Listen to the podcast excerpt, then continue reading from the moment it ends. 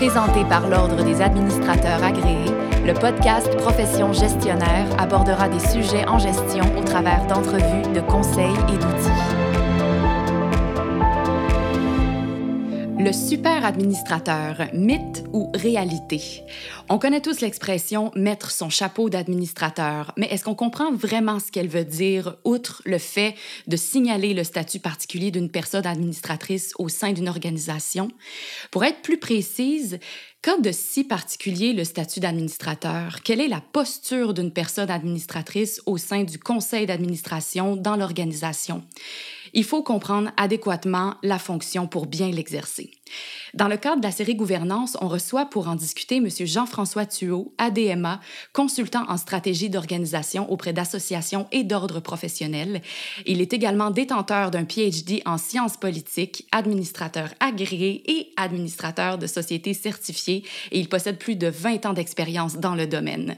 Il, il agit aussi comme commissaire à l'Office de consultation publique de Montréal et est membre fondateur et administrateur d'une coopérative, la coopérative Bois d'Exception, qui est située à Fredericksburg. Bonjour Jean-François. Bonjour Béatrice, merci pour l'invitation. Ça nous fait plaisir de, discuter avec, euh, avec vous là-dessus. D'abord, pourquoi vous avez choisi de, parler de ce sujet-là en particulier? Le, titre donné à, à ce balado, pourquoi? Euh, pour dire les choses simplement, euh, l'image du super administrateur, elle survient quand euh, certaines valeurs ou certains objectifs d'une organisation vont s'imposer sans nuance dans les attentes que l'on a à l'égard du conseil d'administration et des membres du conseil d'administration. Je pense par exemple à la, valeur de devenir un chef de file ou encore être une entreprise conquérante, vouloir être une association gagnante. Bref, ce qui va nourrir le discours mobilisateur d'une organisation, parfois quand ça s'impose justement sans nuance à l'égard du conseil d'administration, c'est là qu'on tombe dans le mythe et c'est là qu'on peut générer des, dérapages en termes de mauvaise gouvernance. Et je dirais aussi qu'il y a d'autres attentes qui sont mal placées à l'égard d'un conseil d'administration et de ses membres qui peuvent aussi générer des dérapages. Par exemple, dans le contexte du lancement d'une entreprise, généralement, pour ceux qui lancent l'entreprise, le CA, c'est le mal nécessaire. Hein. C'est ce qu'il faut faire pour s'adapter à la personnalité juridique qui est exigée par la loi. Donc, on va nommer facilement un président, un VP, un trésorier. Souvent, c'est les entrepreneurs eux-mêmes. Euh, ou encore dans le contexte d'une cause, euh, d'un projet dans le cadre d'une association, bien à ce moment-là, le CA, lui, euh, ou bien il est ce mal nécessaire, mais il peut aussi devenir un espèce de lieu d'instrumentalisation du pouvoir. Alors, ce sont des situations extrêmes qui, à mon avis, peuvent générer des dérapages. Et moi, j'ai senti le besoin, en, réfléchissant à ce balado, j'ai senti le besoin de redresser le propos, peut-être de revenir à certains fondements et oui, très certainement de revenir à une conception plus modérée, plus modeste du rôle de membre d'un conseil d'administration. D'accord, je comprends. Et alors, par où on commence? Comment on fait pour sortir du mythe? Bon, comme, comme tu l'as signalé, Béatrice, c'est quoi être dans la peau d'une personne administratrice? C'est quoi la mentalité pour administrer adéquatement? Qu'est-ce qu'on doit comprendre par la posture d'un membre de CA? Euh, donc, vous comprendrez que mon propos va porter davantage sur l'administrateur ou l'administratrice que sur le conseil d'administration comme tel. Je m'intéresse à la personne, à l'individu. Et en cette matière, je pense qu'il faut rappeler que l'ère du temps, L'air du temps dans les organisations, c'est à la performance, à l'excellence.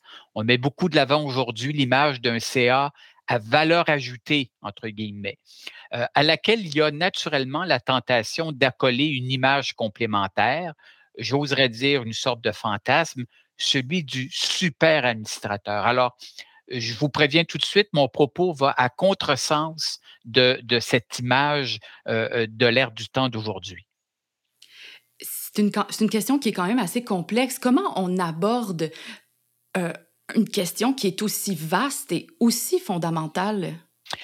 Comme je le suggérais, revenir au fondement. Euh, on peut peut-être rappeler euh, aux auditeurs et aux auditrices que la conception contemporaine de la gouvernance a établi, ça fait consensus, la distinction fondamentale entre le conseil d'administration et la direction générale. La direction générale dirige les affaires administratives. Le conseil d'administration, lui, il décide des grandes orientations, il contrôle et surveille. Donc, il y a rôle et responsabilité bien définis et ça, c'est accepté par l'ensemble de la, de la communauté des affaires et, des gens qui sont dans l'organisation. Mais je pense qu'il faut aller plus loin. Moi, j'aime toujours remonter aux sources, même aux sources étymologiques de certains mots. Il y a peut-être une utilité à rappeler que le mot administrer, c'est à l'origine un terme latin, administrare, et qui est d'origine ecclésiastique. On l'utilisait dans l'Église pour dire au service de. Euh, donc, la notion de serviteur qui est accolée au fait d'administrer. Et dans le contexte qui nous concerne ici, celui d'une organisation, c'est au service de quoi? C'est au service de l'organisation, mais sur le plan juridique, comme le définit le Code civil, c'est au service d'une personne morale.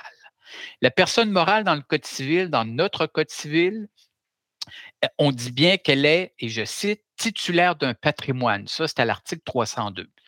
On va dire également dans le Code civil que euh, la personne morale, et je cite à nouveau, la personne morale est distincte de ses membres. Ça, c'est l'article 309. Donc, une personne morale, c'est une entité dont l'intérêt ne se confond pas avec les individus qui composent cette personne morale. L'intérêt de la personne morale va en quelque sorte au-delà de la somme des individus, au-delà des parties prenantes d'une organisation, d'une entreprise, d'une association. Alors, c'est quoi l'implication pour le conseil d'administration? Alors, le même Code civil va nous dire que la personne morale est représentée par ses dirigeants. On comprend ici, ce sont les administrateurs. Et ces dirigeants-là ne représentent pas les parties prenantes, ils ne représentent pas les individus dans l'organisation ou une des parties prenantes. Ils représentent la personne morale. Et le Code va dire également, le conseil d'administration, ça c'est l'article 335, le Code euh, va dire le conseil d'administration gère les affaires de la personne morale. Ça, c'est l'implication pour le CA. Maintenant, l'implication pour la personne administratrice de ce que je viens de dire sur la personne morale, eh bien, l'article 321 est très clair. Le code dit l'administrateur, et je cite, l'administrateur est considéré comme mandataire de la personne morale. Donc, euh, on reçoit un mandat, on doit donc entretenir la personne morale au mieux et ça se fait, bien entendu, à l'intérieur d'un CA. Donc, dans ce rappel des fondements juridiques, j'aimerais signaler ici que tout fait signe vers une certaine hauteur de vue. D'abord, l'intérêt de l'organisation en tant que personne morale se situe au-delà des individus qui composent cette organisation. Et par ailleurs, la loyauté de l'administrateur est à l'égard de la personne morale et non des individus qui composent cette organisation, au même titre que le conseil d'administration lui-même représente la personne morale et non les parties prenantes. Alors, ce rappel, pour moi, il est important à faire. Excellent, merci. Donc, d'emblée, on comprend que la posture de l'administrateur, elle est exigeante. Mais si on parlait ici de l'intérêt de la personne morale, en quelque sorte supérieure à la somme des intérêts particuliers, comment on fait pour cerner, identifier et formuler cet intérêt? Bien, justement, cet intérêt propre de la personne morale, il ne s'écrit pas par avance. Il ne s'incarne pas dans une personne physique, le président du CA, par exemple. C'est au contraire le résultat du travail du CA. Et donc, euh, d'un cheminement réflexif à travers un travail collectif, collégial. Et, et cette conception-là renvoie donc à la contribution de chaque personne administratrice pour faire émerger une compréhension partagée de l'intérêt supérieur de l'organisation à travers le travail du conseil. Alors, comment cette personne-là, individuellement, comment le membre d'un CA peut-il contribuer à la bonne compréhension de l'intérêt supérieur? Alors, je pense qu'il est important de rappeler ici que la personne, le membre du CA, doit accepter de s'insérer dans une collégialité qui est le groupe, le conseil. Et d'ailleurs, c'est important de rappeler que l'administrateur pris individuellement n'a aucun pouvoir, sauf que euh, les tâches que peuvent lui confier le conseil d'administration. C'est le conseil d'administration qui a une capacité décisionnelle comme groupe au moment de faire des résolutions, mais chacun des administrateurs pris individuellement n'a pas de pouvoir. Ça, c'est le premier élément, s'insérer dans une collégialité. Deuxième élément, pour euh, l'administrateur ou l'administratrice, c'est d'adopter une attitude interrogative constante. En fait, pour moi, le bon administrateur, c'est celui qui questionne, questionne, questionne. C'est un peu un empêcheur de tourner en rond euh, euh, et ça correspond bien au rôle du CA qui est, bien entendu, de déterminer les grandes orientations, mais aussi de contrôler et de surveiller le travail de la direction générale. Mais Jean-François, euh, ne dit-on pas que le CA et ses membres doivent tenir compte de l'impact de leurs décisions sur les parties prenantes? Et donc cette hauteur de vue dont, dont vous parliez un peu plus tôt ne doit pas se faire au détriment de la prise en compte des intérêts des personnes dans l'organisation?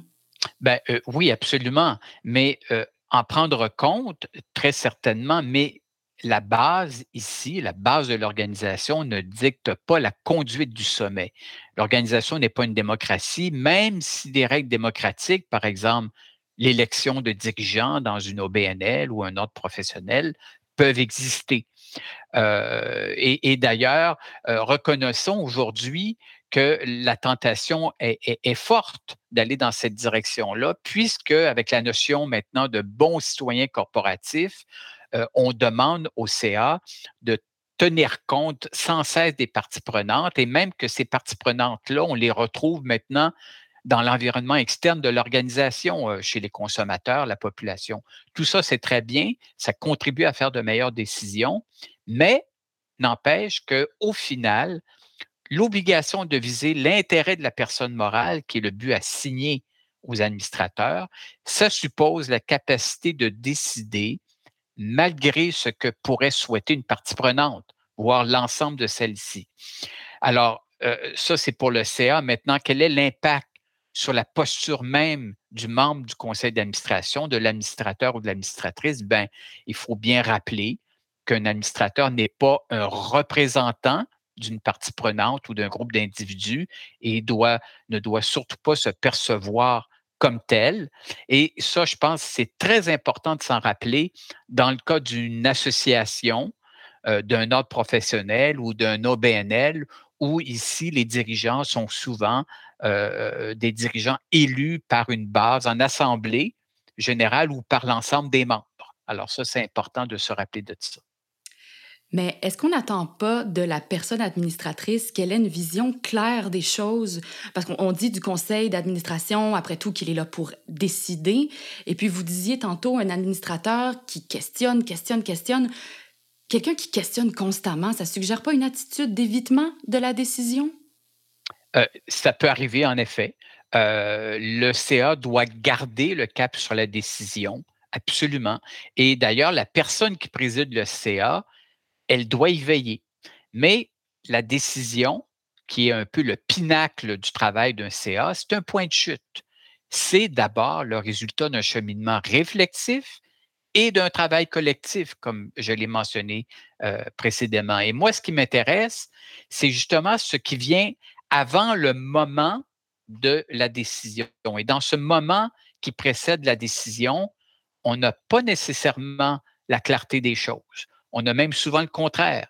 On a parfois un chaos généré par une situation nouvelle, on a un problème complexe à résoudre, parfois même on a une crise. Donc, l'enjeu à ce moment-là devient euh, euh, celui-ci.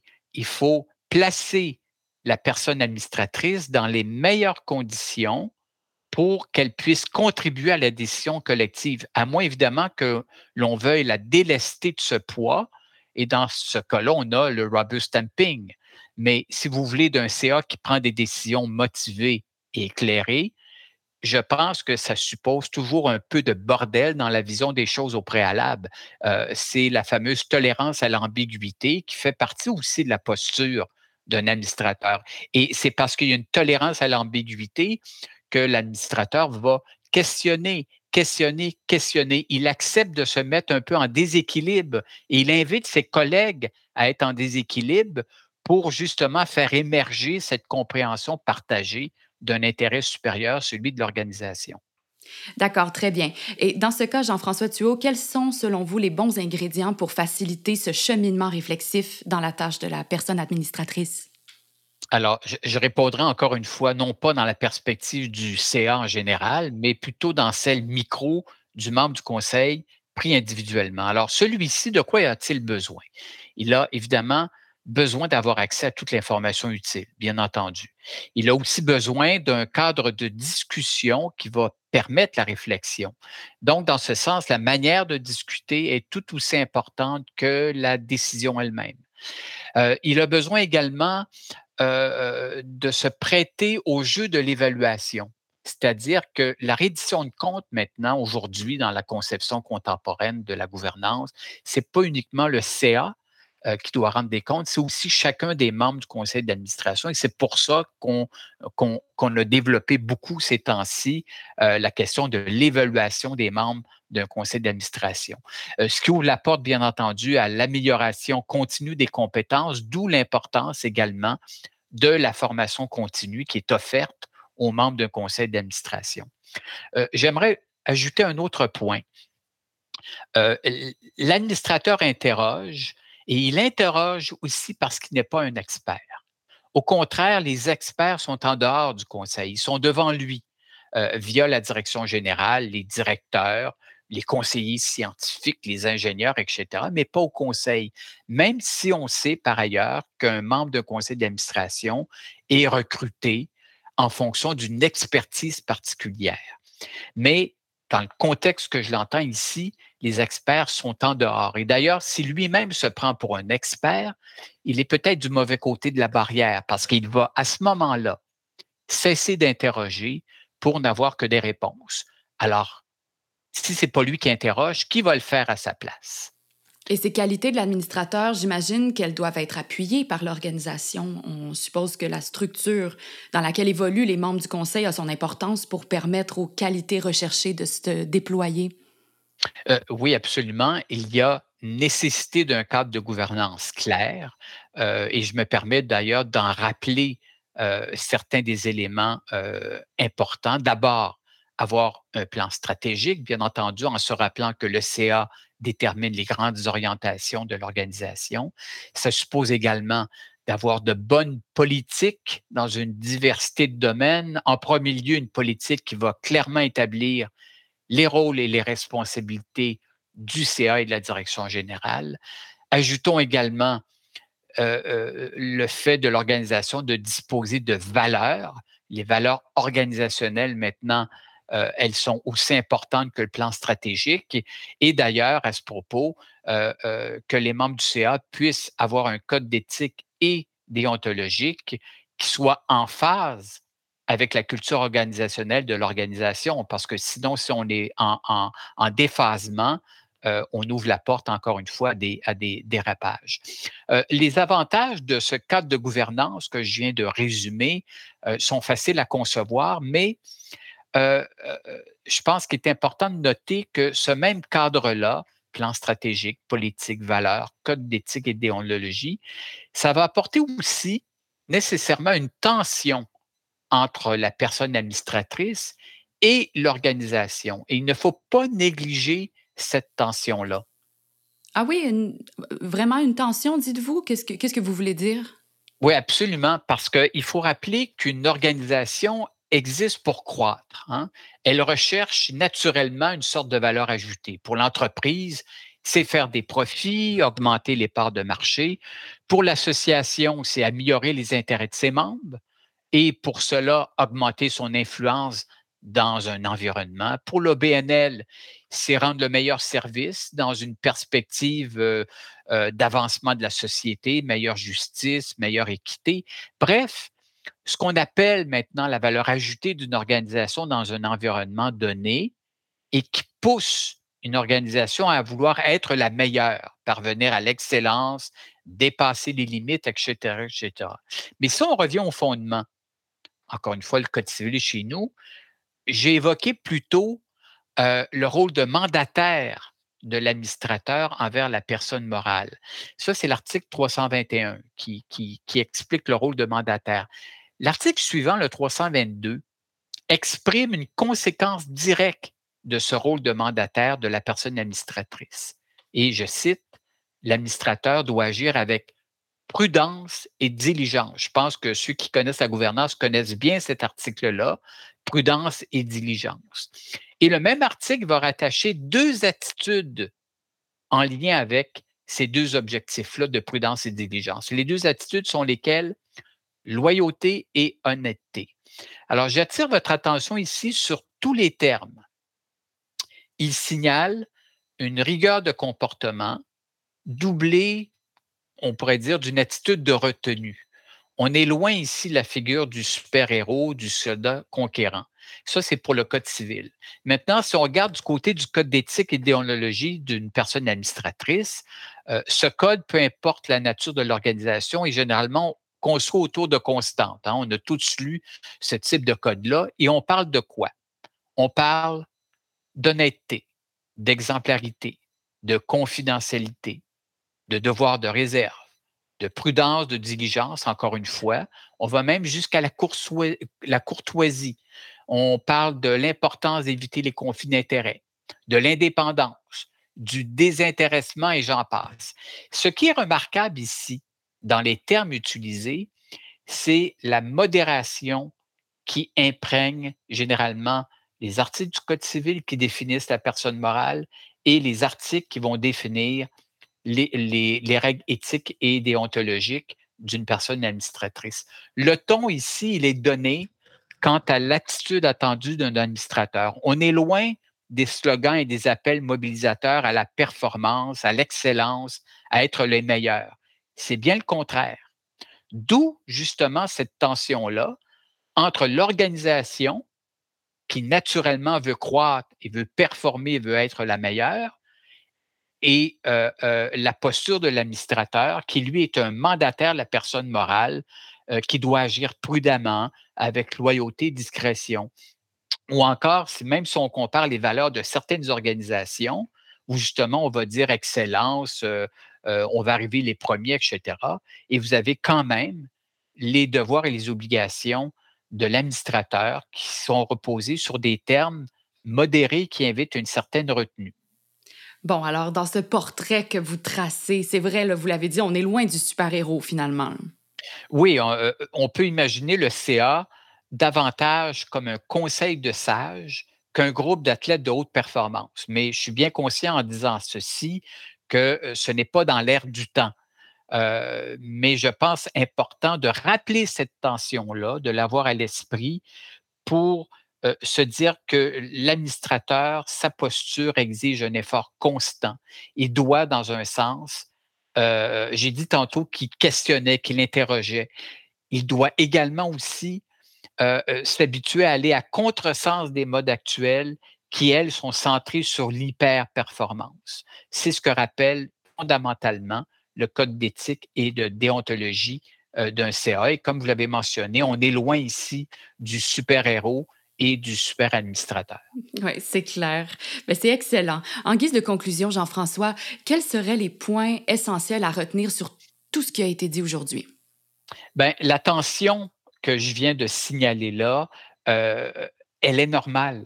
Ce n'est pas en soi une situation incongrue. Elle sera toujours là entre l'organisation qui cherche à croître et euh, les valeurs de euh, la posture de l'administrateur qui, qui invite à une certaine retenue.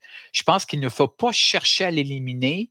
Euh, l'important, c'est de trouver un équilibre, je dirais même d'en faire une tension créatrice, parce que cette tension-là, elle appelle chacun des acteurs dans l'organisation à jouer le rôle pour lequel il a été désigné. Pour certains dans l'organisation, le rôle, c'est d'être des champions. L'expert, le DG, les directeurs. C'est ce qu'on attend d'eux autres. Pour d'autres, notamment les membres d'un CA, on s'attend à ce qu'ils soient des veilleurs, des surveillants et, en quelque sorte, avec la hauteur de vue qu'ils ont, des gens qui vont être en mesure de décider loin du, chaos, qui vont être en mesure de décider des grandes orientations. mais qui vont également de servir de filtre pour prévenir les excès. Et notamment sur le plan éthique. Le CA, c'est une boussole éthique. Et ça, c'est un rôle important du CA et c'est un rôle important de chacun des membres que de contribuer euh, à éviter les dérapages éthiques. Et dans ce cadre-là, euh, la gouvernance, toute la structure de gouvernance doit chercher cet équilibre et le rendre fonctionnel. Très bien, quel entretien généreux. Merci beaucoup, Jean-François, pour ta venue à Profession gestionnaire, série gouvernance. Donc, c'était Jean-François Thuot, ADMA, consultant en stratégie d'organisation auprès d'associations et d'ordres professionnels. Si vous souhaitez partager sur le sujet via les médias sociaux, ajoutez le hashtag Profession gestionnaire. Merci à tous les auditeurs et auditrices. À la prochaine. Et merci encore, Jean-François. Merci. Profession gestionnaire était présentée par l'Ordre des administrateurs agréés, l'Ordre professionnel des gestionnaires du Québec. Pour des articles, des outils et des formations en ligne en lien avec le domaine de la gestion, visitez le adma.qc.ca.